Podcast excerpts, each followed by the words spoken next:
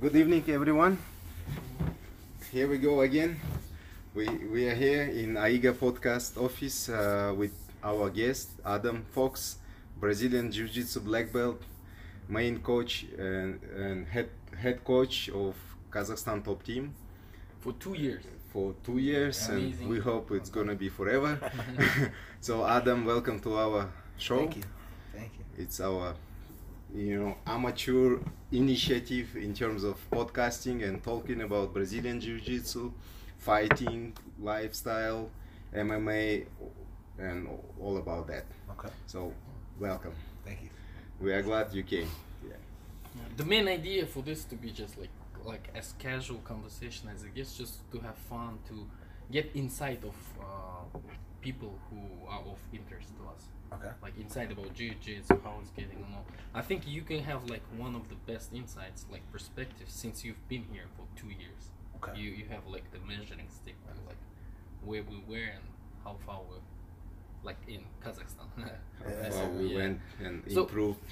Can you tell everybody who's like not familiar with you, like how how did you end up in Kazakhstan in the first place? Yeah, just And maybe what- in- yeah. introduce yourself. Yeah. Where are Uh, you from? Yeah. Adam Fox, Portland, Oregon, uh, USA. Started jujitsu, I think like almost 22 years ago now. Oh, wow. But uh, there's, I took eight years off in the middle for university and work and life. You know, whatever happens. Um, I, when I started, it was like we didn't have YouTube or or really any like really good coaches. We had good coaches, but the highest level in my state was blue belt. So we were just for two three years we were doing like armbar from mount, dude, and that was it. You know, like because we didn't know anything. Uh, my coach would go down to California and learn from Chris Haueter. He was one of the first 12 non-Brazilian black belts in the world. Uh, so like the group, the Dirty Dozen, the guys that got their black belts that weren't from Brazil. Oh, that so- sounds awesome. Dirty Yeah, dozen. yeah, the Dirty Dozen. You know? So uh, and he was under Rigan Machado, who recently came to Kazakhstan. So that's like my lineage. It's like Rigan, Yeah. Chris Haueter, Eric Hemphill, then myself. And uh, so like Eric would fly down to California for a week. He'd learn like three or four new moves. And we'd come back, and that's all we'd do for six months because that's like all we knew. So like the learning was kind of slow, and it was it was like rustic. You know, we just show up and beat each other up, man. Mhm. Like we'd do we'd shrimp up and down the mats, and they were like it's like shrimping on carpet, dude. We didn't have Mhm. Dollamur or tatami, so you like your shoulders are bleeding, you know, and everyone's just going super hard and kicking each other in the face and stuff, and um, But you were hooked from where? Like, why, why did you do it? You Oh, did some wrestling before or Yeah, background? in I did a little bit of wrestling in high school, but when I started high school, my grades weren't really good, so I could practice with the team, but I couldn't compete because my grades weren't Ah. high enough. Mhm. Uh, and in high school, like I had, I had a super big mouth, you know, like I would always just talk shit to people and stuff, you know. But I didn't know how to fight at all, so I'd just get beat up all the time. And it's like, but I'd still, you know, I'm getting punched and I'm still talking shit, you know. And I was like, That's the worst combination. yeah, yeah, yeah. So it's like, man, I got to do something You're about like this. witty, but Yeah. can't fight. But if you end up in UFC or in kind of professional promotion, it's good, you know. You learn No, some. but you have to. Yeah. You have to back it up. You have Yeah. to Yeah. know how to fight. Yeah. Because Sure. if you keep losing, Yeah. people say, "Oh, he's just." But today, as you see, like the trend is like Conor McGregor Trash or talk? other trash Yeah, talk makes yeah. money, you know. Yeah, they yeah. make money on that. Yeah, man. It's also a talent, I, I would say. Yeah.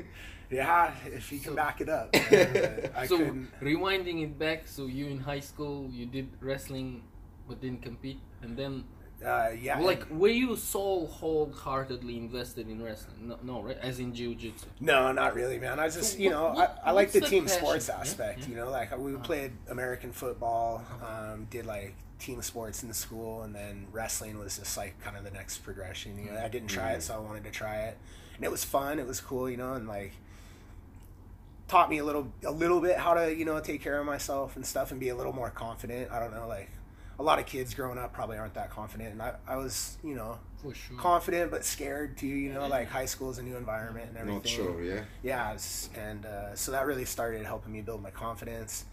Um, but yeah, I was still I was just talking all the time, and uh, it got so bad to where like I had to find new ways to walk home from school because like the bullies were waiting for me, you know. So I was like, shoot, I'm gonna go out the back door today, you know. And like I was like, man, that has to change. And so I was just walking down the street one day, and this jujitsu school opened. I didn't know it was jujitsu. It said martial arts, you know. So they taught like Jeet Kune Do, like Bruce Lee's Yeah. Bruce martial Lee art. style, yeah. They had like uh, Filipino stick fighting, yes, just like yes. Kali, Very and, popular, and yeah. jujitsu. And it was like uh, the day before I'd gotten beat up, right? And so this guy, he mounted me. I didn't even know what mount was, but we got in a fight. He knocked me down. He sat on my chest, and he was just punching me. And I was like, man, he's like, just give up. I was like, dude. And he kept punching me.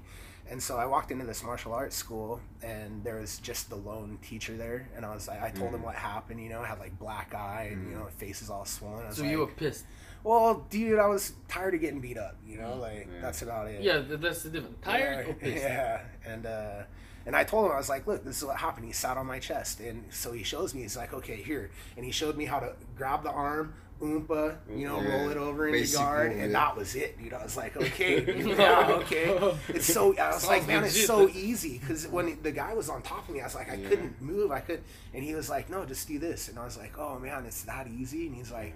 You know, he's like the first person that told me. He's like, dude, jujitsu's easy, man. You just, you know, you just come. If you know how to do it, then it works. And uh, I couldn't afford to train or anything. I was just a kid, you know. And like, like I said, I wasn't that good in school, so my parents weren't really happy with me. So they weren't like gonna give me money to go. Was it expensive at that time? Now it's like forty bucks a month, but I mean, for a kid in high school, it's kind of a lot of money. You know, I don't have a job or anything. And uh, so I talked with him, and he, the trainer, his name was Key Christie. He was part of Straight Blast Gym, which is actually where Conor Oh. fights out of in Ireland. Mm. The Straight Blast Gym started from Matt Thornton in Portland, Oregon, my home. Wow. And so he spread that like first all over the United States, and then he took it around the world. so world. John kind of uh, took it's under to Matt Ireland, Thornton. right? Yeah, yeah. Ah. John Kavanagh, uh, Kavanagh is under Matt Thornton. And from so- some knowledge. Yeah, yeah, yeah. yeah, the history, man, it's Yeah, cool. Yeah. And uh, he told me, he was like, look, if you come every day, right, you can't miss a day, and you got to clean the mats, and he's like, I'll let you train for free. And Nice. so, but it was it was a struggle, man, because like I would go for the kids class, which was right after school, so I'd like walk to the bus stop, ride the bus for an hour, show up, take the kids class. But then I had to wait for the Jeet Kune Do class to finish, then the Jiu-Jitsu class to and then finish, and then clean up everything. Yeah. And sometimes the guys wanted to stay after, and I'm like, man, just go home, dude, so I can like.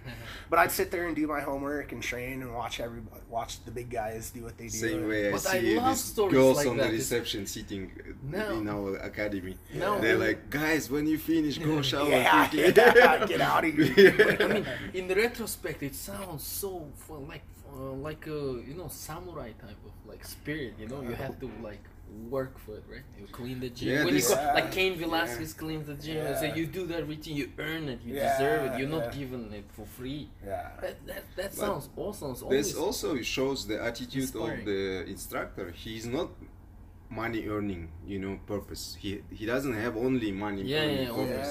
Yeah. He sees good. the guy, the guy needs some help, improvement, then he lets he finds the way for you to stay, you know, to learn Yeah. some technique. Yeah, Because I've been in commercial schools, it kind of sucks. You don't trust them one hundred percent. Also, because they, they all they want from you is your money. It Yeah, kind of feels like that. sometimes, yeah. So I'm not willing to also like you know. they're not Sometimes my sensei commercial is not you the know? best way, you know. Yeah, yeah. sometimes you need that kind of approach, right, from Yeah. instructor. Different gyms for different, Different people. gyms, yeah. You know. Uh, So, what age w- were you at that I was time? 15 when I started. Now I'm Pretty young. 36, almost 37 now. But he so. taught you discipline, right? Like if you want to do it, never you you can't miss a, a day, right? Yeah, I can't miss a day. Can't have to stay and clean the mats. It's like Was it hard? Uh, jiu-jitsu is hard, man. It, yeah, like I wasn't used to it, you know, like how to move. You know, you guys know when you start jiu-jitsu, it's like, you know, now for you it's probably easy, right? You Yeah. see like, oh, this variation of the triangle, and you're Yeah. like, oh, okay, I can figure that out. But like, Yeah. if you've never done it before, you Yeah. you're just like, you, you know, it's like doing pendulum. You know, you're just like, like you can't do it the first couple times, you know, and it's Because muscles Yeah. doesn't listen to you. Yeah? yeah, and uh, dude, I was like a, a little punk kid too. I had like long hair and stuff. So Mhm. dude, I'd be wrestling and and my hair would be on the ground, and then like a knee would go on my hair, and then Mhm. like it ripped chunks of my hair out. that happened two times, and that's when I shaved my head, dude. And I never went back. I was like, dude, I had earrings. I was like, earrings gone, dude. hair shaved. I'm I'm in. I'm in for life. So you were like a rocker kid? Like Yeah, also- dude, just yeah, punk Yeah. rock. Punk rock. a little weirdo, dude. I've been. I, I studied in in high school for one year. Like it, it was exchange pro, uh, program. I thought it was all in the movies, but it, everything that's in movies is true about high school. Popular kids, punk rock kids, all stuff. Bullies is. Oh, everything. for sure. You have the fuck- sports kids, the skaters, Yeah. the It's yeah. different, different, but it's because we watch Skaters, here, we watch it on TV only Mm-hmm. in Hollywood movies, Like and we think it's just a comedies, movie. It's not true, but Yeah. my personal experience like that when i first came to us i saw like oh it's like in the movies you know it's like my impression was like that High but- school in particular, everything in like classical high school movie is true. Turns out to be true. Popular kids, unpopular kids, like Yeah, they oh, eat for different. Like they, something Yeah. gets. who, worse. who were popular I hacked the system. wrestlers like, I, or, I, or no, football players Who Football had players, girlfriends? football players were number one, but wrestlers were studs. No one messed with No the one wrestlers. messed with the wrestlers, Because dude. wrestlers, Yeah. they Oh, start at five years old. They Yeah. Fucking studs. Yeah. And I did wrestling for one season, but I hacked the system when I first. They so it's Minnesota, a really small town, and they took for school newspaper. They took my picture and wrote short article about me, like blah blah blah. Exchange student from Kazakhstan coming, and I took a picture like in my stance, and I said that I'm a boxer. I was bullshitting. they, were, they were scared of me. I wasn't Yeah. bullied until the end of wrestling. Like I never was bullied, but at the end of wrestling seasons, wrestling's kind of sent something that I'm not. But everyone else, like once I picked a fight in a high school, like when there's a how's that uh, canteen.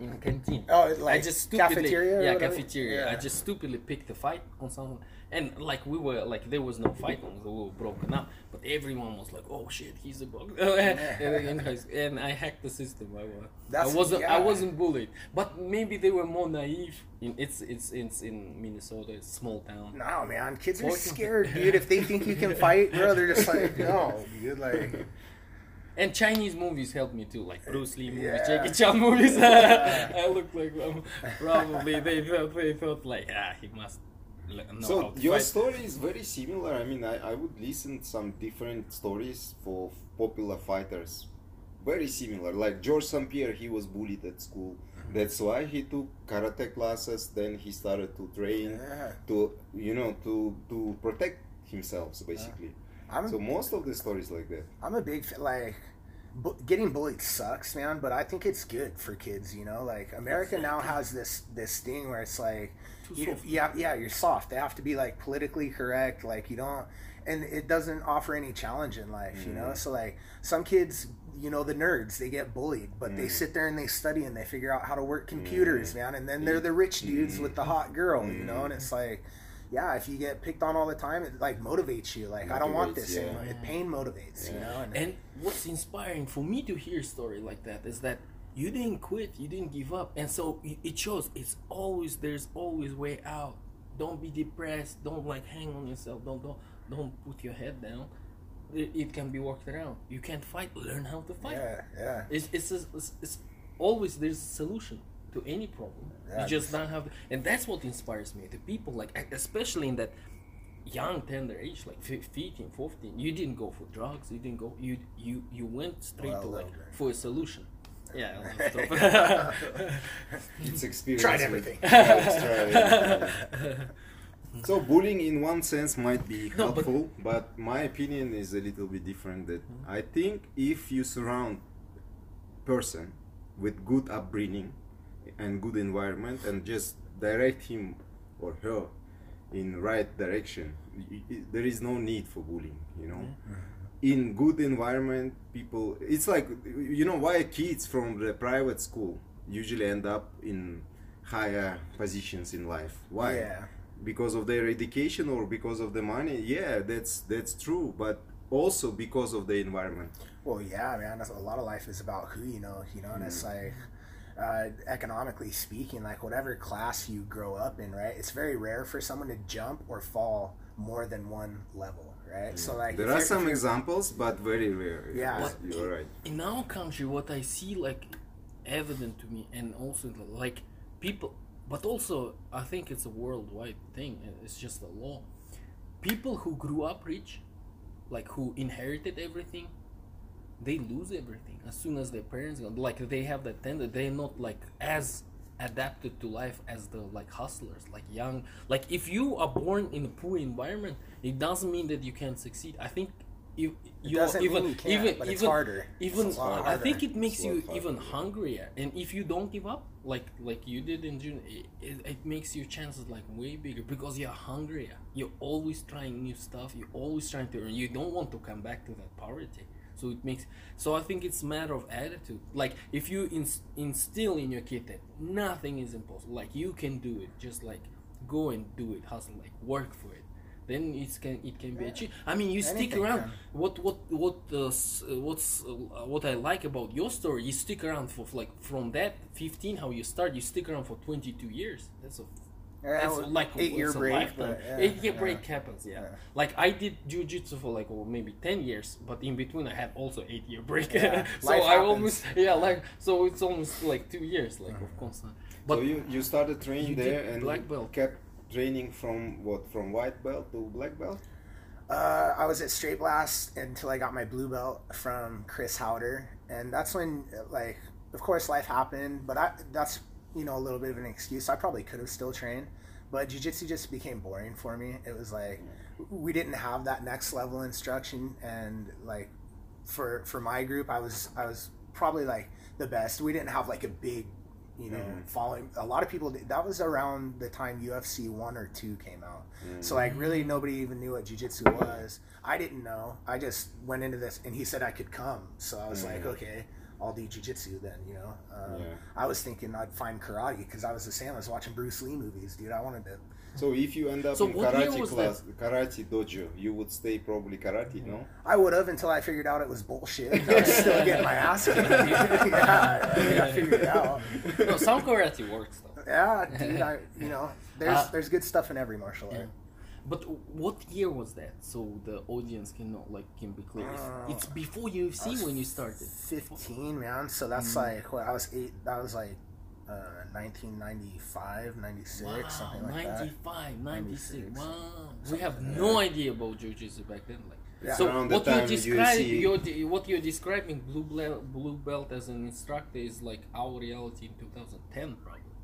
was what It's our reality in 2010 in Kazakhstan. Yeah, we had yeah, one blue belt who Yeah. kind of taught everyone, and like he learned something. I mean, YouTube was around, stuff Yeah. like that, but we I- didn't have black belt. yeah i remember when So- a, a purple belt came from california dude and we were just like whoa dude, this guy's god man like what, like he was doing stuff we'd never seen before you know i was like man i'll never be that good purple belt wow So yeah, it was yeah, it was just slow learning curve, and I got like discouraged. It wasn't really that fun anymore.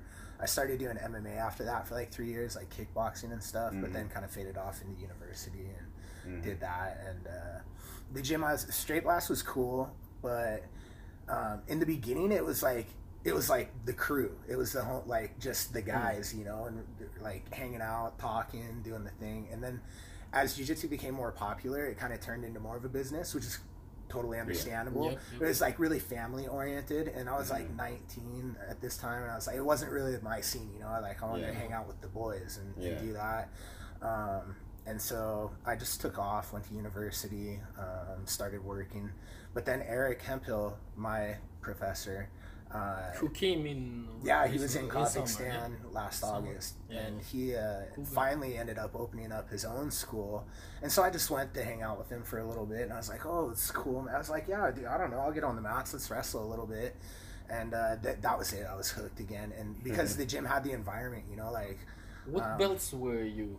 I was still you? a blue belt. He And was he- black belt. Yeah. Oh, he was black yeah, belt, He never quit, man. Oh. We started kind of. He started probably like a year before me. He was in Mm. uh, the main academy. So there's like three different straight blast locations. He was at the main academy with Mhm. Matt Thornton. Uh, and so he trained the whole time and his garage had mats all over it and Mm. he was four years older than me so he was like the top guy in high Mm. school and stuff so i was like the little kid i'd always follow him around and be like oh eric you're so cool dude. he's like okay i'll let you cut my grass you know, i was like okay thanks man you know Did he have a car also? uh, yeah, he had a car, bike. We were into BMX back then, dude. So he had like the G- GT, and we were going to the park riding bikes and stuff. And after I finished my university, then I I met up with him again, and we're closer in age. And I was like, I grew older. You know, the age gap isn't so Yeah. big after Yeah, you're yeah. out of high Yeah. school. And we started hanging out and just started wrestling again. And then I started teaching classes at his school because it was like a new school, like Mhm. white belts coming in. And I was like blue belt that whole time but I would I would wrestle like once a month maybe, you know. So I was like Mm. involved but not really. But you know, like you still learn stuff, you know. For like sure. not not very fast or anything, Yeah. but you know, I, I was wrestling, you know, eight years before that, and I'd stop in every once in a while. So um, I was mostly beating all the purple belts and everything. So I was there for like six months. He gave me a purple Mm. belt. Um, then I had that for. I was like, and he's the one who told me, he's like, dude, here's your purple belt. That's, that's a girl's belt, dude. You need to you need to level up. That's dude. what you're yeah, telling yeah. all the time. Yeah, dude, I was like, dude, you I was- don't like this I hated color, that right? belt. They, always make fun of me, dude. They're just like, "You're a girl, dude. I like your girl belt. You look, you look pretty today, Adam." I was like, "Shit, dude." So like for one year, that was like probably the most intense training I did. I was doing like two or three classes a day, six days a week, and I was just like, "Dude, I'm getting rid of this thing, man." Yeah. And uh, after one year to the day, got my brown belt. Um, and then I took some uh, another year off. I, I went and traveled around the world, um, just like put a backpack on, took off, Wow. and uh, so I didn't really do any jujitsu for a year. And when I came back, I did it for one more year, and then got my black belt. After Mm, that, so just like nice. train, train, train hard. Um, So uh, it was probably a, a trick from your professor to tell you that this is a girl's yeah. belt. Just get rid of it as soon as possible to force you to train as hard as, po- as possible, It right? worked, it worked, yeah. probably. For me, purple belt is like coolest thing ever. Cause like we like when I started jujitsu in Kazakh, when I came back to Kazakhstan, like purple belts were the shit. They were like the top Yeah, guy right? ever. No, I mean we were not even thinking about black Yeah. belts. It's too long like this, too uh-huh. far. But purple belt, man, it's cool. And I'm a classical example of like you know when people like fall off after blue belt. Yeah, yeah. fall- fall off. Classical I, I'm, a, a classical. So I followed for six years. Like I was, uh, I mean, I Me moved too. to, I moved to a different city. There was no gym. Blah blah blah. Excuses. I could have trained, yeah, Excuses, but I didn't. but for me, still, in my like, in in in, in my uh, head, purple belt is like this Yeah, coolest thing next- ever. next- next stage, you know? but uh, never heard of it. That uh, it's a girls girls belt. Uh, it's, Some it's a stuff, good yeah. good thing, you know, to, But- to When Yildos was train here on podcast, we were also telling that purple belt is means that you are getting a black belt because since That's like what that's I- the last yeah. hurdle. Like after that, I Uh, mean, it's, it will be stupid yeah. to quit after that. It's just small Yeah. step and you. That's when I knew I was going to get my black belt. Like when I got Yeah, the purple Mm. belt. belt. Before that, I was just like, and it's, it was a little different because jujitsu is just fun, you know. Like Mm. In Kazakhstan, it's like a lifestyle, and, and you guys live it. A lot of For a lot of people, people, a lot of people live it. people, You know, they're like, oh, what supplements do you take? Oh, Mm. like don't drink cola, you know, and Mm. like and and it's part of your everyday conversation or life. A lot of times, I see for people, and for us, it was just like. Like you would never talk about it. It's like walking down the street. Like, okay, my friends are out playing basketball. I was like, okay, I got to take off, and I come back in a couple hours, and it's just like you just do it for fun, you know. Yeah. And up like all the way through blue belt, it was like, Yeah. no, it's just kind of for fun, you know. Like, you know. Uh, so you don't brag off about that. You don't. Nah, nobody too much, cares, yeah. dude. Like Yeah, you start talking about jujitsu, Yeah. and they're like, "Bro, So- come on, you Yeah. like, who cares?" You Yeah. know, like, that speaks a lot, right? Like like if you that that's a matter of dedication. Because I always knew that, uh, like, like I received my blue belt. I proved to myself that ah, I can learn it. I can do. I can probably do it. But then life starts.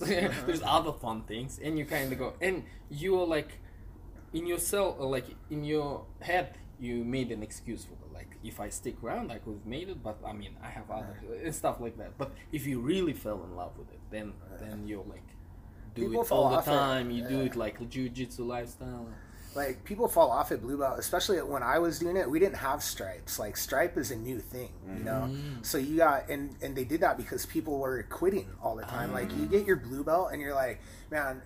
Depending on the level of instruction and your athletic ability or talent Mm-hmm. and dedication, right? That could take like one, two, for some people, three, four years to Yeah. get their blue belt. Yeah. And then you're like, man, like black belt is just so far away. You Yeah. know, it's like it's discouraging, Yes. you know, Yes. especially sometimes. Yes. and now you get the stripes. You're like, oh, okay, I got a stripe. Like, I'm, I'm not a blue belt. I'm a blue belt one stripe. Yeah, you know, and it's like I'm a blue belt two stripe.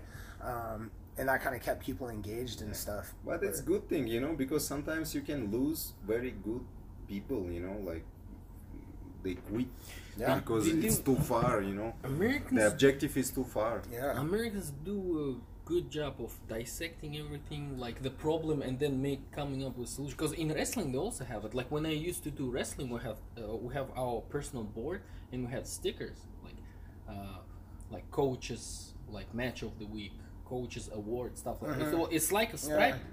Yeah. I mean, it's just Be- for your because motivation. they- to keep they- it- because say- because Bef- wrestling in high school is like is tough. They they, they, Yeah. they do like they overwork you all Oh, the it's time. hard, They yeah, overwork yeah. you, and they they have to do because the the percentage of quitting like is high. Like whoever didn't start it early on, they quit usually after like mid season. They they're gone. Wrestling is probably like the hardest thing you can gone. do. Yeah. So they made up the sticks like same as you talking about the stripes, and it's good. Promotion it should be right. to Promotion. keep motivated, Yeah. probably, Yeah, yeah, so yeah. to understand how you are progressing. So in judo, I know that in past there were only two black belts, white and black. okay. I don't know much about it. So i- in jiu-jitsu, traditional jiu-jitsu, it was the same. So kind of the same. So white belt is just a student. Black belt means instructor or helper or assistant in- instructor. So and they thought like, okay, too many dropouts, you know. So what should we do? Okay, they and then they introduced some colors in between, and probably they took it from karate system. I Probably. guess Yeah, yeah, yeah. and stripes i don't know who developed that probably some brazilians you know because uh, in us or in brazil they have different schools right like gracie barra alliance you know checkmat Mhm. all, all these big affiliations Mhm. and they have their own curriculum their, their own system Yeah. and they kind of i know that in it's very popular to kind of say that Gracie Barra, for example, is everywhere in the United States. Yeah, it's So like it's like in the McDonald's. world, yeah, they say it's like McDonald's Yeah. and this that's why sometimes people or people just say bad thing about that system even without trying to be part of that system you know Yeah, Gracie Barra kicks ass all over the world, man. That's good. what i'm They're saying great, yeah. if if it were if it was a bad system then why why should they be like the most popular gym in the world and they would kick ass every every time they take first place in IBJJF tournament right Yeah. most of the time I guess so because they developed this kind of system yeah and they they I know that system from inside they they they teach you very basic stuff but it works you know The basics are the best, man. The basics always work. like Yeah. you- what you say upa it Yeah, works yeah. it works and it's not But hard. that is not quitting that that ment- and stealing that mentality. Like don't quit, don't quit, and along the way to receive a pat on uh, pat, pat on the back. Like But here's I your think it's Don't simple. quit, keep it, and you keep going. And that's a cool it's system. simple you It's know good there is a saying in in english the black belt is the white belt who never quit Yeah, yeah, exactly. So, yeah, yeah. i think w- w- my goal is in jiu-jitsu is at least try to train three times a week maybe two times a week every week and that's how i keep going sometimes i just switch on and i train every day and then i fed up because it's too much Yeah. too much time I Jiu-jitsu should be fun, Yeah, man. That's the thing. yeah. Don't burn yourself out, dude. That's that's kind of what I learned because I got burnt out on it a couple times, and then I was like, then I took like extended breaks. But I think, man, like as long as you, you even once a month, you know, like maybe you're not gonna progress that quick, but you're still there, you know, like, Mm-hmm. and that's how life goes sometimes. Like, just stick around. It's not who's best. It's not who's most talented. It's it's who sticks around. It's it's who's here ten years from now. That's Mm-hmm. that's the black belt, you know. So, what do you think about the ten uh, thousand hours theory? Like, in order to be master of any anything, any skill, you have to spend at least ten thousand hours. Oh man, it's like hard to even think about ten thousand hours, man. Well, let's say, like in a, I, I don't know, in America, if you work a normal job, you work eight hours a day, five days a week, right? That translates into about two thousand work hours a year, right? So it's like roughly Mhm. 50, 52 weeks in a year. Mhm. Um, and so I think like if you did jujitsu as a job, right, and you're doing it eight hours a day, you could absolutely, and not not wrestling eight hours a day, but being at the gym, you know, Yes. like whatever, you know, Yeah. wrestle for the day class, the noon class, Yeah. the night class, um, and you did that like you know as as a job. I think it would take like four years, right, to Four you know years. one year per belt, you know, and then you're you're solid after four years.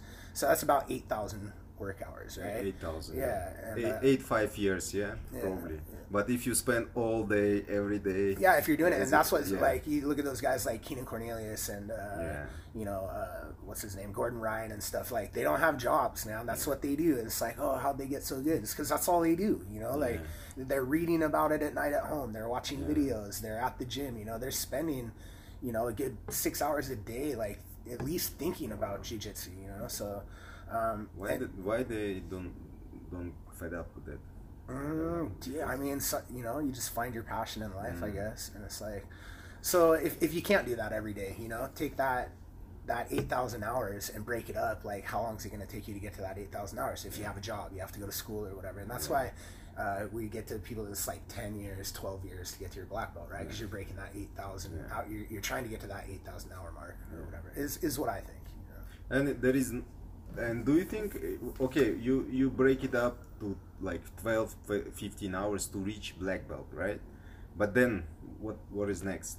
Because Oh, they black say after the you beginning. receive black belt, it's just the beginning. Yeah, that's it, man. That's like after you hit for me anyways, like that's when I really started to understand jujitsu. When I was like purple belt, brown belt and stuff, I was doing good, but like I really didn't even know what I was doing. Like I had just wrestled so many times on the mat, you know, like you feel it, you know, and it's Mhm. like people would ask me, they're like, Oh, how'd you do that? And I'm like, I don't I don't know, dude. It's just like he did this and then I did that. It's I don't know, it's what I always do. I don't know.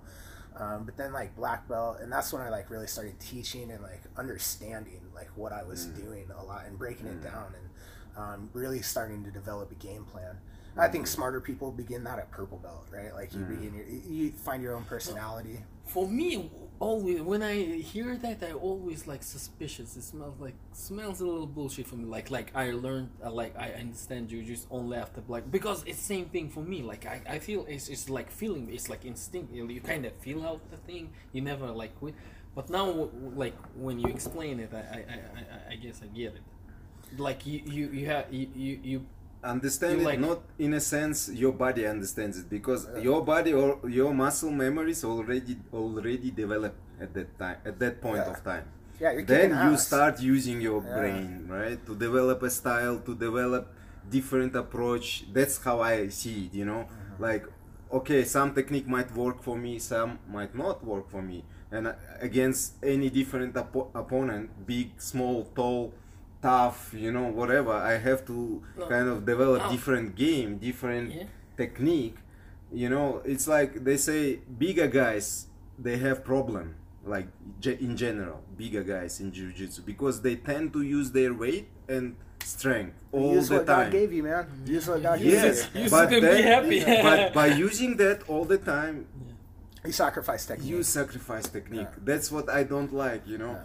Because i don't learn much yeah. about- Smaller people, they they learn technique because they have to. You know, it's like you wrestle, you get the you know, sixty kilo guys out there, man, and it's like they're they so technical to, and i uh, see and i I- kind I- of envy them you know because I- i see technique you know I heard like some experts talk about like I think on Joe Rogan like Joe who I think Joe Rogan himself thought that some people say that uh, Roy Jones Jr.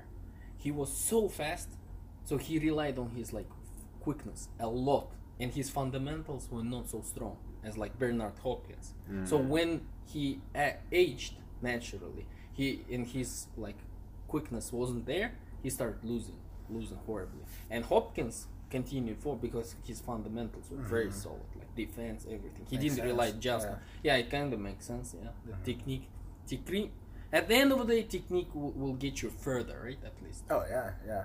I mean, But- But, using all- if you have hmm. technique, power, and speed, man, Yeah, that's that's that's, the way to go. your luck. Yeah, yeah, yeah. Some people have all the luck, dude. Yeah. Like, shit, But for me, like I know how to do an armbar, and I was instructed how to do. So I feel like I, I understand the mechanics of it. But when I roll, I never think about it. I think like I'm, I'm I, I wrestle out of my feelings, like Uh-huh. instinctively almost. And so when people say that they they kind of understand, they they move. For me, it's like like are they really like saying truth? Is it like do you get to the level when it's like you in you actually see things? You like like in have you seen that Sherlock Holmes movies? Sherlock Holmes movies. I've, I've seen oh, a couple of them. There's Yeah, got to be where- like a where hundred he kind of of those. he dude. kind of like in his mind makes a Oh, plan yeah, before the fight, Downey and then Jr. yeah, like Yeah. he, he like yeah, yeah. he's like like he's moving his left hand, I'll duck on stuff like that. I mean, I is think it a lot of that is it comes that from level? like Yeah. you've seen it so many times, right? Yeah. Like after you're like you know getting up to brown, but even purple belt, you know, purple, brown, black. You've just seen it so many times, like you know, like okay, I've failed a thousand times at that armbar, you know, and like, or I've gotten armbarred a thousand times. Mm-hmm. So now it's like you see the armbar coming three moves before. You're like, okay, it's knee on belly. Now he's he went for my arm. It's like you you've been through that repetitive that repetitive process so many times. Mm. So That, you keep patterns. right? yeah, But it's like is it the, the way to learn it? Is it the only way to learn it by making thousand mistakes and Yeah. then you learn it I think like in jiu-jitsu? like basically I like just as a saying I think like if you want to perfect a move you need to do it 3000 times right? Mm-hmm. Um, and you know that's just an arbitrary number. But same like if you want to defend against a move like you also have to get tapped out 3000 times. Like you got to mm-hmm. figure like the muscle memory will come mm-hmm.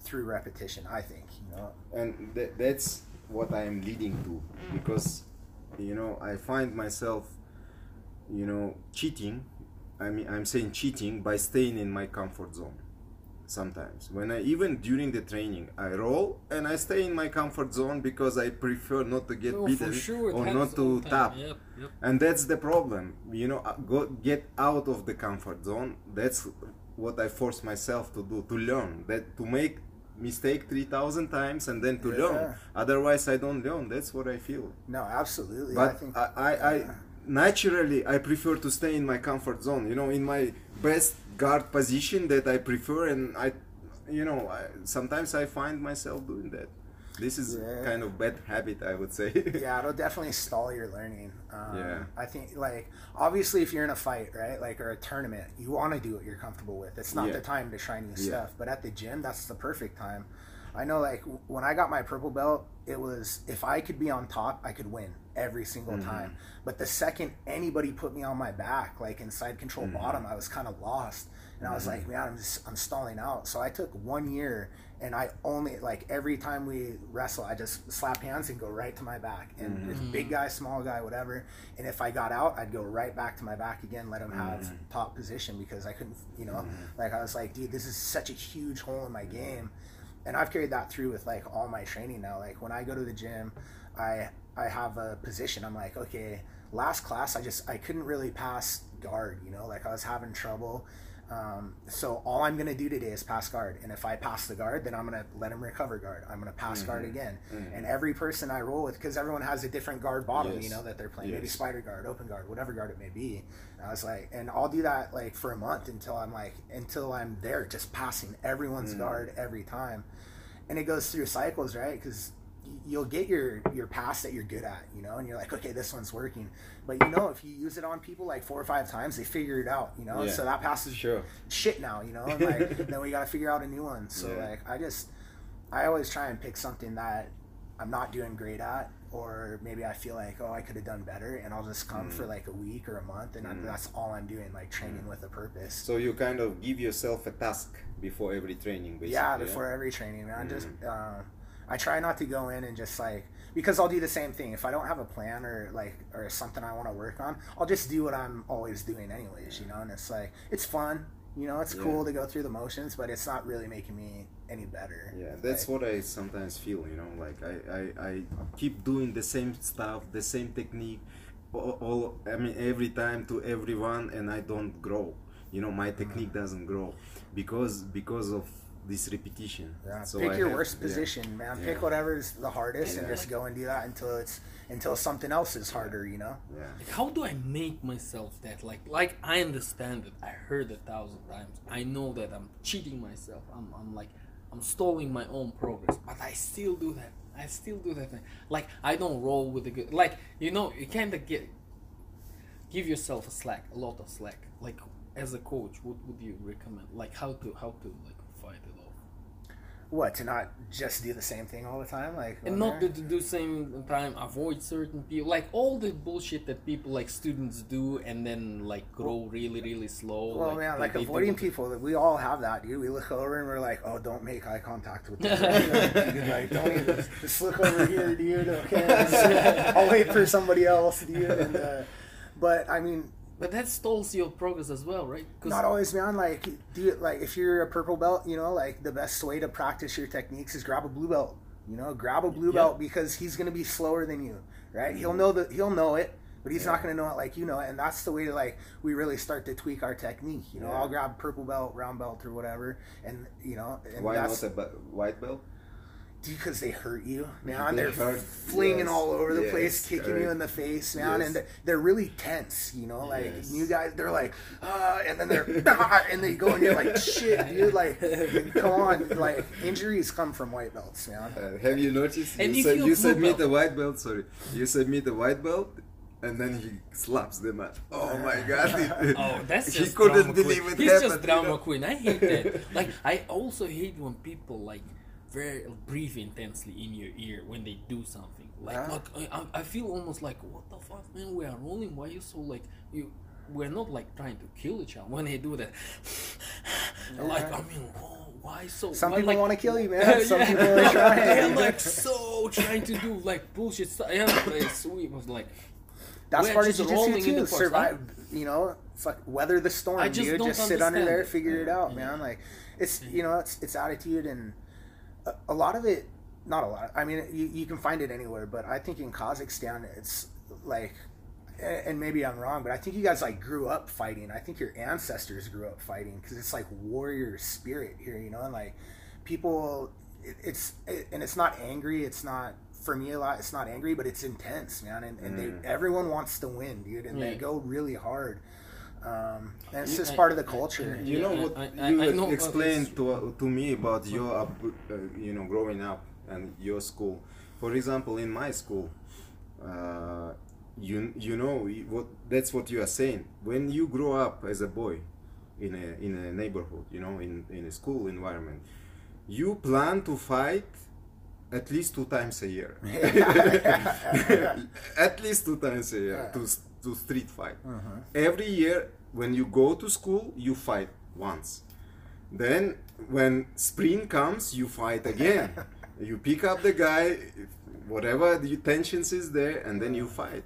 So for so that's how I was, you know, raised in my kind of environment. Almaty is like the best like city is like most like it was the is most prosperous. I think every country that has like kind of like uh had economical like you know struggles like the like poor neighborhood like in every like if if you go to ghetto probably the toughest kids are in ghetto like uh, me- mentally maybe they, they they are like not willing to quit but like in in in my city like but I still don't understand when they breathe heavily. It's kind, it's kind No, of this things. breathing actually, I think- Gracie, like, Gracie, like no. we're rolling, this relax, breathing dude. actually a technique. You know, they Yeah. have a certain technique by breathing heavy. So Gracies they practice that, like Ryron Gracie, Rickson Gracie, Hmm. some Gracie Barra guys they do it. They breathe, they breathe very heavily when they roll. They like, Uh, They- uh-huh. yeah, we learned You that know? when we started. It was like because when you start jiu-jitsu, you are tense and you don't breathe. Like you go for something, You- you, are you like, like, you Oh, hold the mm, arm yes. bar and you hold your Yes. breath. So they mm. taught us like be audible about Yes. it, like so you can hear it. Like so, like when we started, you'd hear the whole gym going. yes, yes, like exactly. breathing so Yes. like you hear it and it then after a while it trains you like you're constantly breathing It's like For you me- running. When you roll, you like it's like marathon running. You have to breathe. You know, For me, once I- you stop breathing, you break your Yeah. kind of I, posture. I'll explain why, pace, yeah. why, I'll, why I hate it. Uh, for me, I always associate with like you know, some person trying to choke you and then like ah like push telling, showing you all the hatred, like, oh, motherfucker, die. It's like, like I feel like that. I'm like, um, dude, relax. What the fuck? No, you You you, you have to relax yourself. Just relax. Just, No, I mean I keep rolling. I don't. I just don't understand it. Maybe I do it myself and I don't notice it. It's just, it's just, it's just weird stuff.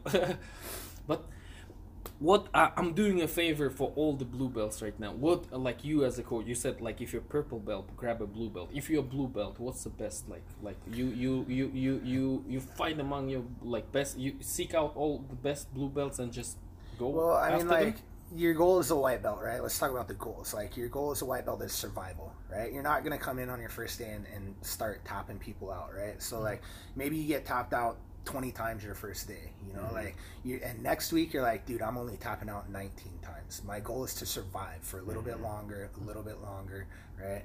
Um, if we can survive long enough, then we can start to defend, right? Mhm. So as a white belt, we're just, we're, dude, we're just trying to keep our head above water. That's it, you know. And we're, and we're looking around, we're seeing, you know, getting exposure to the positions. Mhm.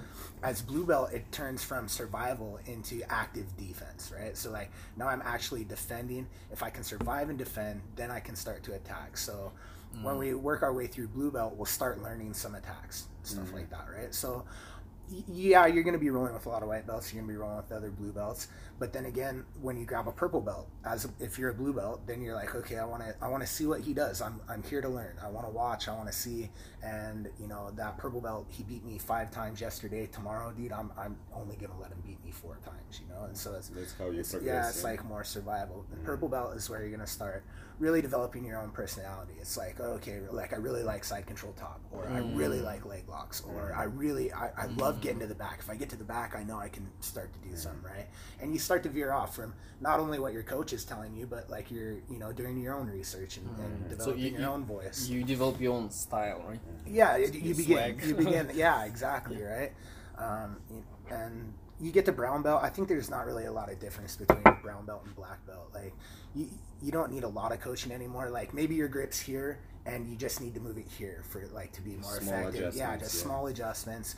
You're figuring everything out on your own. Mm. Uh, you can go, you can look at the technique, right? And you can, oh, oh I know what's going on there. Like, I can Mm. see that. Okay, I Mm. can practice that, you know, Mm. maybe like, you know, see it, do it two or three times. And, I, and I've got a good idea of it, you know, and then, so you're just like the little tweaks in between. And then black belt, man, I, again, I think that's where, that's where I started, like Yeah. really learning and, and really thinking about like, um, you know, strategy and the philosophy of jiu-jitsu and, and uh, Like overall, yeah, like overall, you know, before I was just doing stuff, you know, it's like, okay, if I get here, I can do the armbar.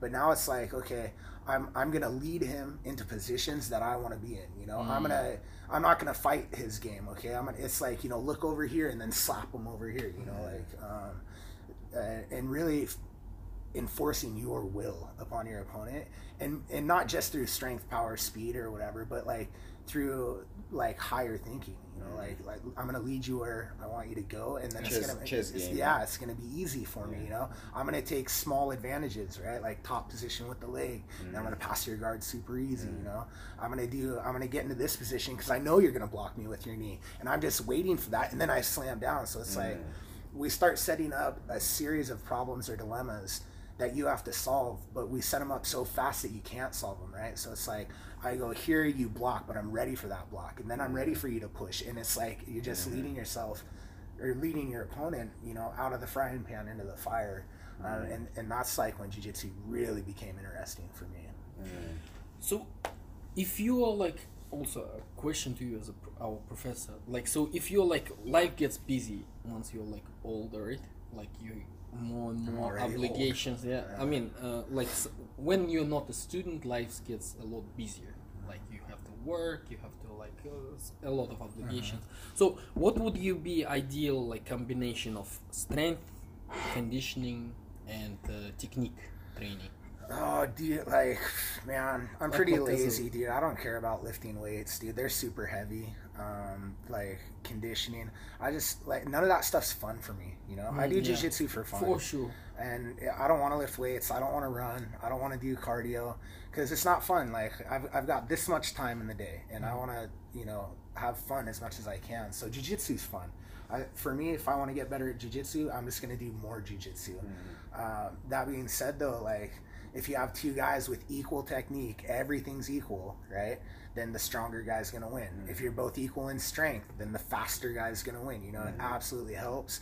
But I just, dude, I really don't care that much. You mm-hmm. know, like I just want to come and have fun and, and figure it out and play and and that's people will quit jujitsu, dude, when it becomes not fun. You know, like because That's it's true. it's it's not the priority, man. Family is the priority. Work Yeah. is the priority, Yeah. right? Eating, feeding myself, paying for my home, that's the priority, you know. So the fun things are the first things to go. Um, but yeah, just for me, just keep it fun, dude. I don't, I, you know, I I know it's like not popular for me to say this here, but I don't care about tournaments. I don't care about points, dude. No, no, no. I mean, I am always fascinated with um, different uh, different schools of thought. You know, because truth is not like there is no absolute truth, right? You always seek it out. Like there, no one can say for sure this is my my methodology of training and it's absolute best. Oh, no, a couple no, of years no. down, maybe someone comes with completely different stuff and it will beat you. Well, it beat your method. Oh, absolutely. So you have so I'm, I'm, um, uh, it's uh, quite interesting for me. Like we are absolutely like from where like if you go to any sports, you have to compete. If you don't compete, it's not like you're you're doing something wrong. That's how we grew up. Mm-hmm. And then there comes like no no no competing is just like for you. Like you can do it differently, and it's also interesting to hear. Is it true that in so US, for example, out of total number of people who trained jiu-jitsu, maybe 20%, 30% active competitors? Yeah, I mean, like in my experience, probably less than that. Even Yeah, less than yeah, that. I would say. Most of the like majority would not compete. Yeah. They just have fun training Yeah. jiu-jitsu, right? yeah, people do jiu-jitsu maybe for physical exercise, right? For health reasons. Lose Some people do it yeah. only for Yeah. friends, right? It's like a community. You Yeah. come, you see your friends, you Sure. wrestle. Some people do it for competition, you know. Mhm. Some people do it for the art, right? They like martial arts Yes. and they're into like the philosophical side Yeah. and control of mind and body and spirit. But it's also very good self-defense, I would say. You know, jiu-jitsu, Uh, you, you know, one-on-one. learning to yeah one on one learning to master your body but like i wouldn't really want to roll around out on the street you know? I think jiu-jitsu is really good like I, I grew up fighting and stuff but i learned like I, I, I got in a fight with a guy that was like 100 kilos and i think i was like 60 at the time. This is like after high school and I was I, I was good, man. And I got him in an armbar, but he like worked on a farm, and he just dude he went like that, and uh, and I was like, oh shit, dude. And he pulled his arm out, and then my legs went down, and I just saw him, and he's on, t- and he just started drilling me, dude. And that's kind of what taught me. It's like, dude, like going for arm bars and triangles on the street, like everything changes when you're getting punched Yeah. in the face. Yeah. Everything. Yeah. But jiu-jitsu is awesome for like, okay, we're on the ground, we're scrambling. I can use that though to hold you close in my guard, right? Work my way to the back. Be the first one back on top. I'm gonna be the one punching. Mm-hmm. I'm gonna be the one kicking. Right? I, I think it's really good, but I, I wouldn't be trying to throw like arm bars and triangles and even choke like, you know, chokes on the street, man. If the guy's big enough and stands up and slams you down, Yeah. like that's Yeah. you know, before you get it on. Like Yeah. I would say use jujitsu to get in a position where you have uh, better leverage for striking. But be careful, yeah, where you end up. Yeah, you're right. Even if you choke the guy, he can slam you and you Mm-hmm. Roll you up- over, yeah. dude. Whatever. Just be, like, and that's for me. First rule of jujitsu, especially in the street, is always be on top. Always be on top. If you're not on top, get back on top. You know, like be on top. Because when you're fighting on concrete or something like hard, Yeah, it's like that changes. I mean, you don't No- want to no- do no it for on the- on the ground. concrete. You better know like how to Yeah. throw. But uh, coming back to that philosophy, like I I heard from someone, I, or maybe you yourself. So you are more like interested in um, uh, techniques that work on the street, right? Like with the. Is I- that true or Yeah. Well, tech. Cause, Yeah. I because always like think there's worm guard, like Yeah. blah blah. I mean, I think it's Yeah. too like you. What if you get in a fight in the summer and yeah, he's not wearing a jacket, dude? How are you gonna worm guard that guy? Yeah. I, th- I think high percentage techniques, right? Stuff that works all the time. You know. Um, Are are you like more in a like a old school camp or the new school oh, camp? yeah. I mean, I grew up in the old no, like school n- camp. now, like wh- what do you love better, like old school? I like the basics. Yeah. Basics. I mean. I, I love I love the new stuff that Yeah. that comes out, man. I like to see it, and you're gonna have to deal with it, right? So it's not like you Yeah. can just ignore Worm guard for your whole career because someone's gonna put you in that, and then you're just gonna be stuck, and you're like, what do I do? You know, like, and if you want to play the game, you you have to be aware of how all the pieces move. You know, um, so definitely. But for me, yeah, I, Worm Guard, and what is Worm Guard, right? You, you're getting sweeps, right? It's for tournament. Right, you're getting a lot of sweeps like that, Points. and it's yeah, and it's Absolutely it's a great strategy. tournament, Yeah, it's but a for some great reason I don't strategy like it. great strategy, man. If you're getting the sweeps, and if you want to, for me, tournament is not jujitsu, right? It's a very small game inside of jujitsu. Mm-hmm. Like you go and people will pass you guard, and then they'll hold you for five minutes. You know, they got the points, right? Mm-hmm. Or you'll sweep me, and what's a sweep? I went from here to on my back. Like, what what is that? That doesn't matter to me. You know, mm-hmm. you didn't tap me out. You didn't even get into like a good position where you could like really hurt me. Like if we were throwing punches, dude, you grabbed my gi, you kind of put me down. You got your points. I came back up. but Okay, but you win. Like for me, it's not jujitsu. Mm. Um, I I, I want to tap people out. That's what I want to do. Oh, sub only. Yeah, that's that's that's how we grew up. It was Yeah. sub only. IBJJF wasn't even around. Like I don't even know how old it is. Like maybe 10, mm. 15 years, something like that. Mm. We, we didn't have that stuff, dude. So it's just like all we knew is like, okay, how do we, how do we fuck this guy up, dude? Like what do So we the, do? the main goal would be to su- sub- submit the guy, yeah. That's why I do it. Ultimate That's why goal. I started. You know, I wanted to win fights. I wanted to impose my will Yeah. on other people. now there's like a movement like that sub only movement that went against I, uh, I think like not against but it, they thought like we're not represented so we better represent ourselves so sub movement became big right and now there's like submission underground Eddie Bravo invitation the Yeah, those are cool. because Those are Gordon cool. Ryan's and uh, Yeah, I yeah, like yeah, ADCC and st- I, Yeah, I like yeah. those. I like the EBIs. Um, but I think IBJJF like ruined jiu-jitsu, you know. Yeah. Uh, for me, like we just went to that tournament in Portugal and people like they would just jump guard and hold Mm-hmm. guard. Okay, so they held it for five minutes. They didn't do anything else, like no real submission attempts, Mm. and it was zero zero. And they gave advantage to the guy who jumped guard. I'm like, for me, you're on bottom. You know, Yeah. like, and they score jujitsu points based on the efficiency of your strikes, right? So like, mount is worth more points than passing guard, right? And taking the back is Yeah. worth more points, you know, Yeah. because punching someone from the back is super effective. You know, uh, they can't punch you, you can punch them. can, So like, they cannot see yeah, properly. why are you giving advantage to someone who jumps guard when they're on bottom? And like, if I was in the street and someone jumped guard, I wouldn't even try to pass. Yeah. Not at Knee, all. I would just just, knee. no, I, Punch. I would just punch him, dude. I just keep punching him in the. f- You want to hold me here? Okay, I'll just hold me here while I punch you in the face, dude. Like with gravity and leverage on my side. Yeah, that's that's the critique of IBJJ for Yeah, sure. And it's boring to Yeah, watch. boring. It's It's super, It's super boring. boring That's- to watch. that's I'm trying sure. to like in certain like BJJ. I mean, when I when I voice might be like, oh, I love jujitsu. I love doing it, but it's super boring. Oh, it's "No, the worst, on, yeah." dude. So It's like- worst. when I see like the 50 worm guard, I'm in, I I got in worm guard in practice like recently in, Mm-hmm. in, in our academy. I was like, dude, man, like it works, yeah. I mean, but when again we're not punching, but I kind of.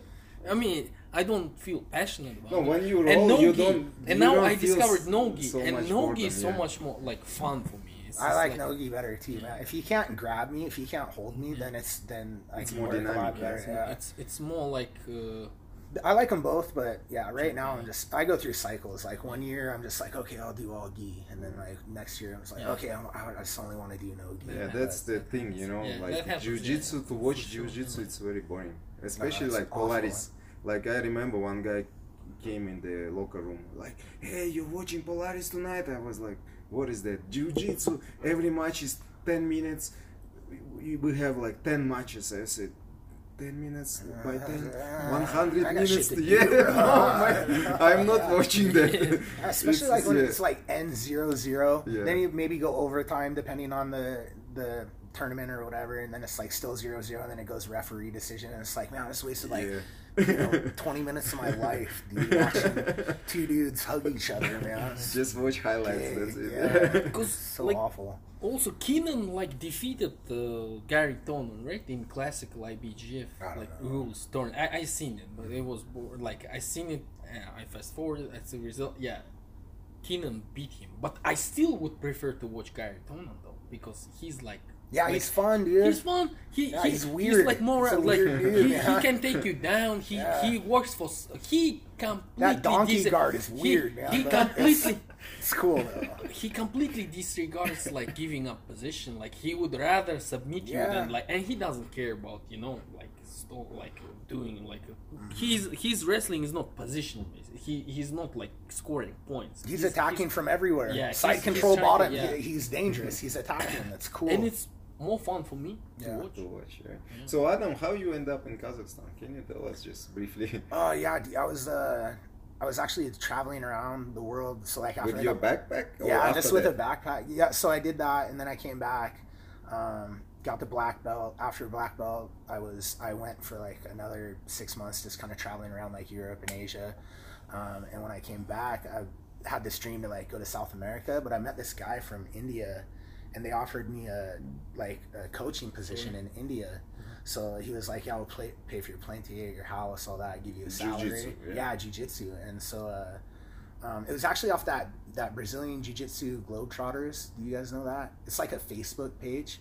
It's for they they do these destination camps. Like they'll go to Bali, and so Mm. like. Uh, if you're on the group, you can you know give them a few thousand dollars and you can go to Bali for like Mm. seven days and you train with Yeah, them. I know that. Um, and when I was traveling, I was doing like some couch surfing. I don't know. So like, there's this website, and you just get on, and people like that have traveled before, they'll be like, "Oh, okay, you're gonna be in Mexico. You can come crash on my couch for free for two days, like as you're going through." And they Wow. like they kind of cook for you, and then they show you stuff that like normal tourists don't see. wow. And so like I met a lot of cool people doing that. How it's called? Couch, sur- you- you surfing. don't have- You just sleep on their couch. Wow, yeah, Some- sometimes, heard of that. sometimes you like do chores for certain people, and Yeah. they allow you to Wow. crash on the couch. Yeah, but a that's lot of times you don't do yeah. anything, man. Yeah. You just like you just come and trade stories, you know, Oh. and you meet new people from all over the world. Wow. And typically they've traveled before, and so like when I got back home, I did that for. I was like, okay, I want to give back, and so I signed up, and uh, these two guys came. Um, I, I mean, I had a lot of people, but these two guys came and they wanted to. They actually live near me, but they wanted to stay at my house because I live close to the airport. And they were like on a flight, and we got to talking, and they were like, "Oh yeah, we're going to Florida. We're going to teach this seminar." And I was like, "What's that?" And they're like, "Oh, we're black belts in jujitsu." Oh, really? And I was like, "What?" Dude, that's cool, man. And we got to talking. They're like, "Yeah, we're part of that uh, Brazilian Jiu Jitsu Globetrotters, and uh, you get on there, and they paid for us to go to Florida and just stay, and they like feed us, give us a little bit of money." And I was like, "What is it called, dude?" And I like mm-hmm. got online, and the very next day, the guy from India called me and like offered me the position. And we went back and forth, and he actually flew to America up into Seattle, and we mm-hmm. met, and it was like all gonna work out. But the the flights and the timing didn't work out, so I just I packed my bag, and I was like on my way to gonna go to South America in the next week. And the guy from India called me. He's like, "Hey, there's an ad on the Globetrotters page from Kazakhstan. They they're looking for a coach." And I was like, "Well, I don't know. I think I'm gonna go." put this at? Stan, Miguel. Stan, Miguel. Miguel. Wow, Miguel. Stan Nice. kind of freaked you out.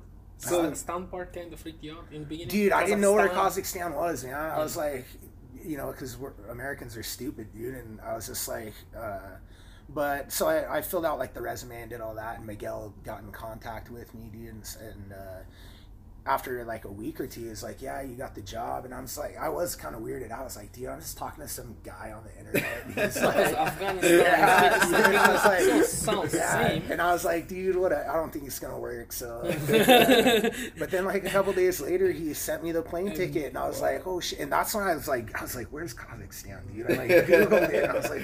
And then I looked at pictures, going? and I was like, because you know we've seen Borat and stuff, and I heard about it, and I was like, I, li- I was like, oh dude, that's a real city, man. I was like, shit, okay. I was like, man, it's so weird though, dude. And I just got on a plane, and it was like, I don't know, like 35 hours, dude. I had to like fly to Seattle, fly to China, sitting in airports for like 15 hours. And then I showed up here, dude, and I was just like, and then Miguel and Toligan picked me up at the airport, and uh, yeah, I was like, we, I was gonna stay for like three months because I was like, okay, dude, I'll go to So, Kazakhstan Did you ever did like uh, Skype interview with Miguel? Did you speak to him or telephone conversation or no, I, I think we we talked on the phone like once, but it was like it was hard to understand, you know, it's Okay. like little accent and stuff, but mostly just like yeah, writing back and forth. Um, Wow. Yeah, and then they picked me up from the airport, and we agreed that I was going to stay for three months. And I figured, you know, okay, dude, whatever. I've never been to Kazakhstan. Mm. It's a free flight, free apartment. Dude, I'll go train jujitsu for a Yeah. while, and then I'll then I'll head to South America. Wow.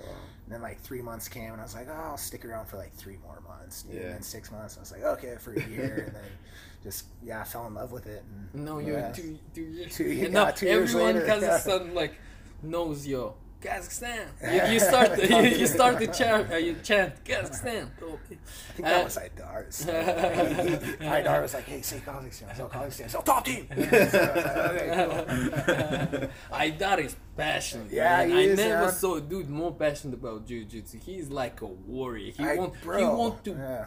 he wants to build savages. He's like, come on, guy, you Yeah. young. Look at me. Let's run in the morning. Let mom. He has so much passion. And dude, he wrestles every round, every yeah. He's a little injured right now, but like Yeah. two classes a day, never misses a round. I'm just like, dude, I got like five good rounds in me, and then I'm just like, it's enough jujitsu for the And day. I've seen him like we hit the showers. The first time I seen him with no gi, he's actually like shredded like thin. Yeah. And, and he like I once witnessed he like he was like David and Goliath. He he took on a big heavyweight Yeah, he and wrestler, does. former wrestler, and he just crushed him. I was like, man, I thought it's like for his age. He's like a machine. Dude, for a Machine. 20-year-old, he- man, he's, he's like his drive and he's like how uh, like uh, how many hours he puts in. He's like passionate. lives the lifestyle, He man, lives the yeah. lifestyle silently. Because I seen a guy like he, he's like black white belt and he has a tattoo like I love jujitsu and it's like in heartbeat. I Oh, told okay. him like, dude, that's too early. Well, like you're a white belt. Well, no, dude. Now, now you're in. You're in for life. Bro. No, like, now he has to do it. Yeah. He- like, if you tattoo- if give if- up. if you ink your body for for for, Yeah. for whole lot, you better You could just get a say, black just belt. get a new one. Just say, I used to love jujitsu. yeah. So Because I mean, what I'm saying is like it's it's easy to jump on the train, just you know, with your feelings, Mm-hmm. but actually do it. It's a whole new. Th- and it's, It's it's another commitment, thing. It's a commitment. Commitment is a big. easy to start, to start, but very hard Yeah, to easy to, continue yeah, and to keep, keep continue. going. So what do you think about like okay, you came how ma- how many years? Two years already, yeah. You are staying here. yeah, man. It's like, yeah, two years, Two two, months. So you found years, you two months. found your wife here in, Yeah. in Kazakhstan. I Your love you. love, your love love. you. That sounds cooler. You found your love Yeah. here. so you found your your destiny, right? Yeah, yeah, it's cool, so man. your your life were partner. it. It's Yeah. cool. Super cool. Is, so you you you have to be thankful to Yeah, Kazakhstan, I guess. I- I, I, I genuinely believe that you actually like like it here. Like for a person to stick around two years, especially after traveling the world, Mm-hmm. like you can't change it. So it's, it's as genuine as it gets. Oh, yeah, because it's action, no yeah. Kazakhstan's. I mean, the people, the, the country is just giving me so much, and it's like family here now. You know, so you like yeah. it, yeah? You feel love that? it. Yeah, dude. Because yeah. I heard like Portland is yeah. one of the best cities in the country, in Oh, the United yeah. States. I like think so. everyone gravitates toward United States, and within United States, people who like made it and who want like safe, cool environment. I have a former colleague, like I quit my job recently. He he's from he's Russian, but he uh, got the American uh, what- whatever like Green- passport green or yeah green card or whatever. And he lives in Portland after Texas. He says, "Oh my God, Portland is the best. You want mountains, mountains. You want the forest, forest like pictures. Yeah, you want the And- ocean, you yeah. want the desert, you want Everything everything, everything. First- it's all nature, and it's First like, thing I noticed cool. about mm, in America when I first came is like how much like the colors are juicy, like leaves are Yeah. green, green. Like there's no there's no dust there. I mean, it, it has its own smell, and everything is like we travel from Minnesota to Georgia, and God, like America is blessed with uh, everything. Every It's a like big place. everything like deserts, forests, like we want like That's ocean. why everything has what, it. what you are And saying. You came and still you, you living here for two years. That speaks You are volumes. saying Americans don't know geography, right? But the thing what I understand about America, they don't need to know Yeah, geography. yeah. They, mo- most Americans they don't have international passport. They just have ID and Yeah. driving license because they don't. The best Yeah. beaches in US, Uh. they they not beaches, be, Yeah. you know, and beaches now but- too. in Los Angeles. Best beaches are in Los Angeles. the best ski resorts there. Everything is there. You know, whatever you want is inside the Hawaii country. is there. Yeah, everything. And you got to cross an there. ocean to go anywhere Yeah. else, man. It's not like Europe where you can drive through three countries in one day. But yeah, Portland, Oregon is like for the last twelve years been the number one place to move to in America. That's where like mm. most people want For to rich people. Like you can afford Not it. only- Like no, Not not everyone can afford it, right? Well, That's what I. historically, yeah, anyone could. It was really low cost of living, but now that like all the people from California are moving up to Portland, and you know they're they're making you know double the income, so they come up and they'll buy a house. Like maybe the house is listed for five hundred thousand dollars. They'll just be like, okay, here's six hundred thousand cash because they can afford it. So it's like driving up the the property Bubble, value. yeah. because yeah. he, he was like looking for property and he told me that like like Portland is really like upscale. It's super becoming expensive now, upscale. yeah, Yeah, it's becoming. Like a, an apartment like this would probably be like three thousand dollars a month. Wow. Yeah. And it's what? How many square? Yeah. No, in Houston is eight hundred dollars. Yeah. Yeah, yeah, yeah. and, and a mention, and a mention, because that, that's what I noticed in in Midwest America. They don't build upwards; they just spread out. they, they, like Yeah, American high schools space, in yeah. Minnesota, like we always build upwards. For some, we have a lot of space as well in Kazakhstan. It's like the country is huge, but Yeah. we always build. But America spreads out.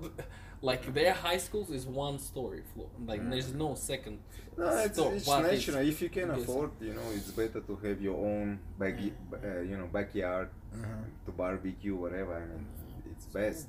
But in New York or bigger cities, of course, flat would Yeah, be convenient. New York, if yeah, you yeah. work in, in- Wall Street yeah, or some in banking mid- system. in yeah. Midwest it's more express. And in Midwest, you do, if yeah. you don't have a car, you like loser. Yeah, in Of That's in a lot of America. Outside of big Yeah. cities, if you don't have a car, man, I even didn't- if you live in the suburbs, I mean, you still got to drive to the city. Drive like if you want to go to the ocean or the forest or whatever, which many people do, you have to have a car. When So I I- when I when I used to, like when I was in high school, I didn't have a car, but I was like senior. But I used to drive bus to the rural part, Mm-hmm. and like I was only senior who rode bus. Like there was nothing outside of high school for me. No, I had zero life there.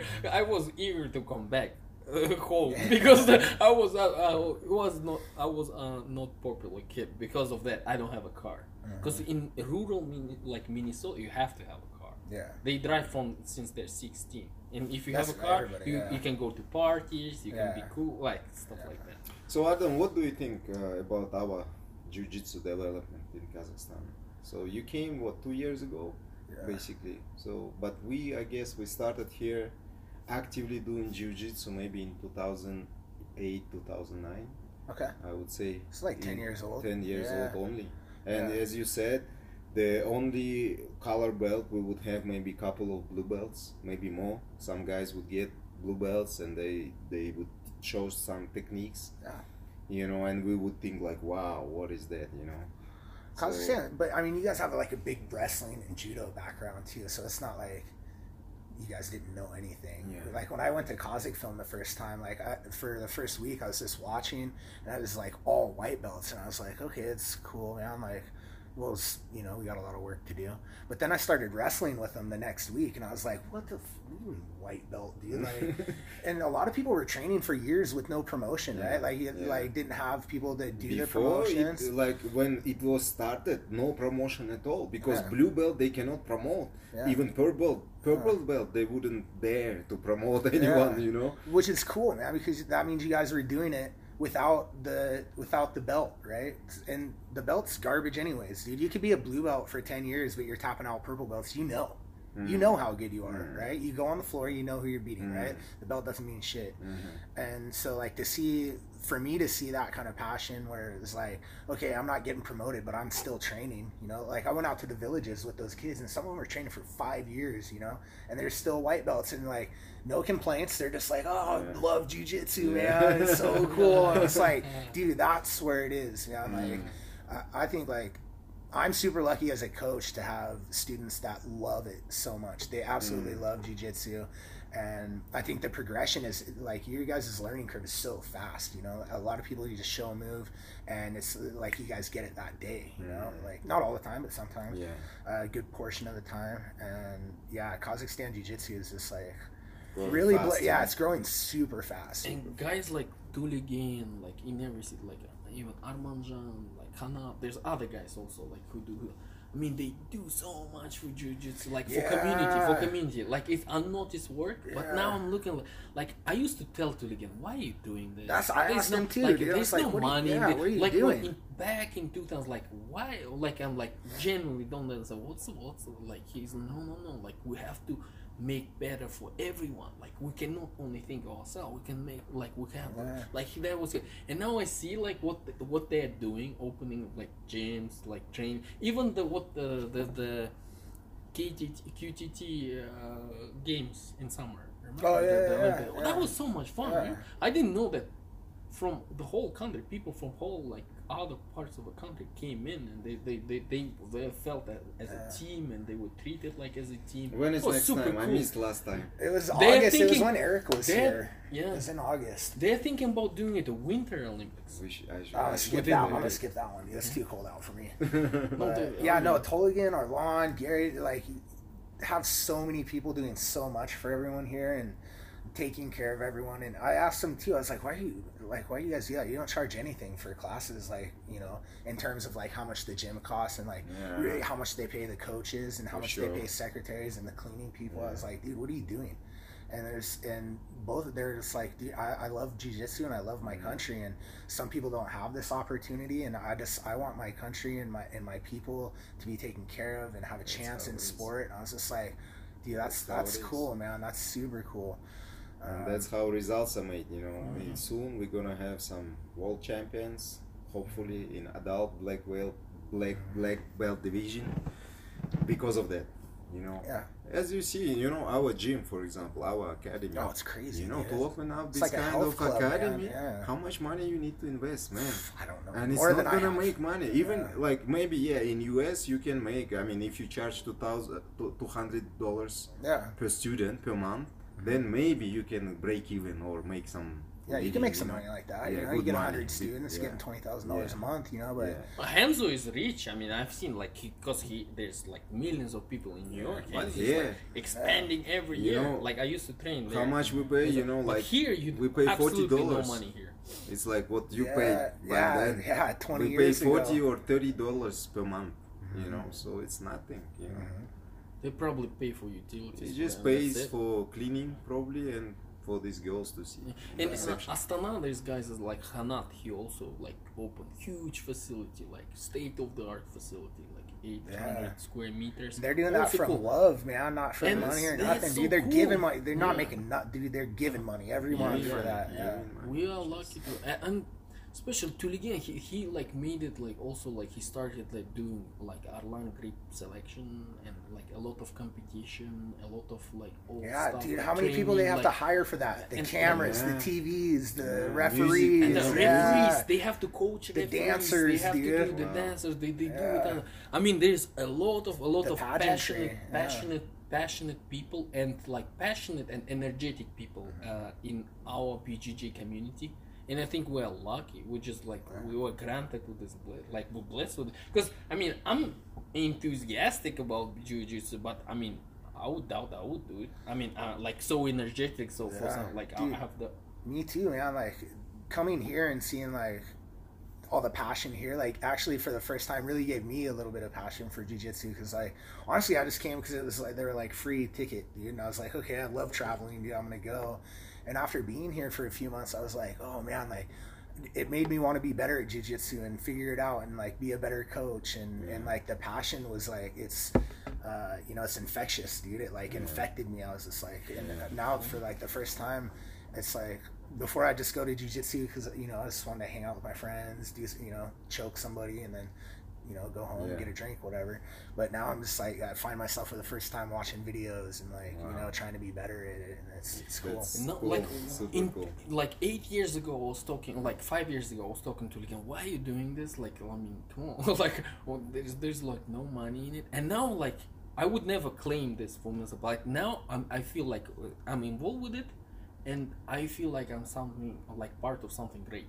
Something like this, Yeah, this, right, this yeah. like building something like for we're all here at the like- beginning of yeah, it dude like yeah, the start for- of the history yeah, you for know? our country, I think it will be something like great. Like it will be a legacy. go- and, and, goes like and, that- and I would never like I, I I was passionately telling to again why are you doing this like before, and now like I, I just join in silently.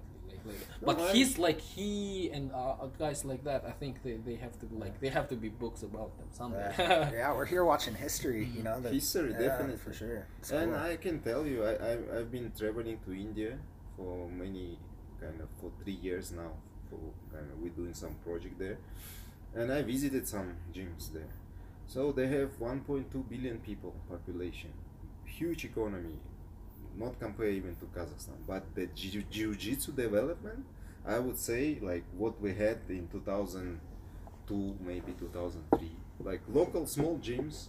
Whoever is so passionate as well, they invested some money to get some dirty mats Mhm. and they roll and they they turn you know people come maybe like I, I would say 10 20 people maximum and development is not like that yeah there are some commercial gyms like gyms with mma club and then they invite some black belts to Yeah. teach but again it's not so the level is not so high Yeah. and I, I i'm not bragging i'm not saying that my level is very high but i went there i didn't feel guys you know because i i roll with toughest you know dudes they do they do mma they tell me they do mma or they uh, rolling like they're passionate like purple belts for example and i i roll with them and i don't feel kind of competition Yeah. you know it's the, the level economic is- situation is a lot different there too. I mean, you know, 'cause that's most of the people in that country are really poor. Because I've gone there for one seminar, and I'm actually going back for another seminar.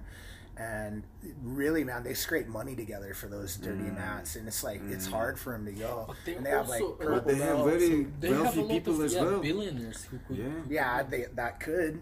That but could. yeah. but don't. how you know how rare that is, dude, to Mhm. have a benefactor and like a group of people that are willing to pay for a gym for no money and just That's like why we're so all That's out. why lucky, Yeah. have to right? tell them and, yeah. and those guys like now they the, the gym i'm teaching at is a cross cross train fight club in new delhi and there's this one guy who's he just got his brown belt um, sid but he was purple belt man and he would use his own money to fly to england learn come back teach the class he got a job in england just so he could train there Mm. and keep the gym open and then he comes Mm. back and teaches and you know so i mean you know they're at where you guys were at 10 years ago and where america was at 20 years ago Mm. they're just they love it and they're trying to Mm. trying to make it work you know and they don't have people with a lot of money that are willing to do that i mean it's so rare like i think it's dude it's like winning the lottery here dude Yeah. like no no rich people You understand that. Dave, Yeah. how lucky we are, right? Yeah. It's a beautiful We- story. you like know- when you they like uh, no, not and not everyone get like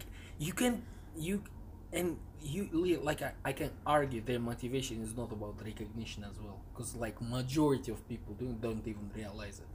They don't even realize it. It's just like beautiful people. Mhm. And We're that's lucky. probably Uh, because we have uh, this uh, wrestling or kind of fighting spirit Mhm. you know and they they understand that if they support now and they have to be they can be the part of the history at, at the beginning Mm-hmm. and they can create some results because of that and we saw i can tell you in kazakhstan you know that we are, we are very strong as a country in boxing olympic Oh, boxing yeah, and Triple G. professional right but it, it didn't it, it, it wasn't like that before actually this kind of breakthrough happened in early 2000s i would say after breakup of the soviet union then kazakhstan started to show kind of big results in olympic games like uh, sydney beijing whatever is there we took always every olympic game we take gold medal for sure. One hundred percent, the best amateur sport in Kazakhstan is boxing. Like our best but results. I, I asked recently this question was it was it the case during the soviet period? They say no. The kazakhstan boxing what maybe was also had competitive. we have- yeah we I had it but have- not so many at that time. And now we have like triple g you know and some new guys are coming up actually in professional are- in professional zone, cool. yeah, cool. so boxing is there so we want to make the, probably the same kind of impression in the world In- arena in jiu-jitsu soon Yeah. maybe in 10 years like you know dagestan ossetia they're known for their wrestling like every world they are small small countries but everyone on their globe like who has like who watches olympics ufc or something knows about Yeah. dagestan and ossetia what is population Ossetia- of dagestan maybe 5 million or maybe No, less no, no. Less I'll, I'll google it right now Hey, what time is it though Oh, Yeah. sorry. Yeah, Yeah, it's, no it's, worries. it's, sorry. it's, It's, uh, uh, it's yeah. almost seven. Five we, we minutes. yeah, I better should, wrap I it should up. probably we should yeah. wrap up Yeah, yeah. So I mean, your story is like your insight is always like interesting, and you know the the, the like action always speak louder. The the, the the the fact that you stick around for two years, that's what we wanted to dissect, and like why why did you stay from Portland, Oregon?